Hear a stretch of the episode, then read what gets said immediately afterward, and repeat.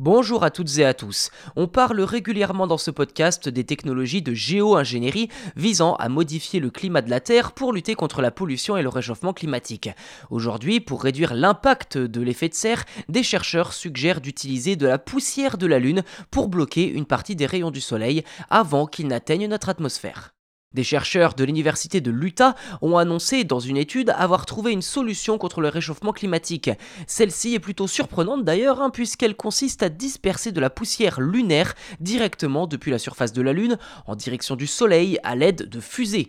Je cite les chercheurs, nous avons identifié des orbites qui permettent aux grains de poussière de fournir de l'ombre durant plusieurs jours. Fin de citation. Ces derniers mettent en avant les avantages de cette méthode comme le fait que la poussière est une ressource abondante sur la Lune et que l'envoyer en direction du Soleil pour créer un écran de protection nécessiterait moins de dépenses énergétiques qu'un lancement depuis la Terre. Leur étude a cependant créé une certaine méfiance au sein de la communauté scientifique.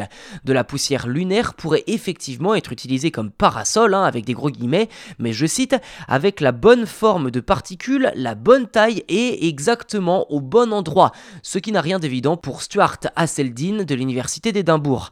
Les auteurs précisent que l'avantage d'utiliser de la poussière réside précisément dans sa capacité à se dissiper rapidement. Ainsi, le bouclier solaire resterait en place le temps nécessaire avant de se disperser et les particules ne tomberaient pas sur la Terre. En effet, la poussière est davantage exposée à d'autres facteurs que la gravité tels que les vents solaires ou diverses radiations, ce qui est à la fois un avantage et un inconvénient pour le côté éphémère. Ce bouclier serait ainsi voué à être dispersé rapidement et vous l'avez compris, il s'agit surtout d'une solution temporaire, le temps de régler de nombreux soucis en amont sur Terre à moins que cela ne soit une excuse pour les pollueurs afin de ne pas faire d'efforts.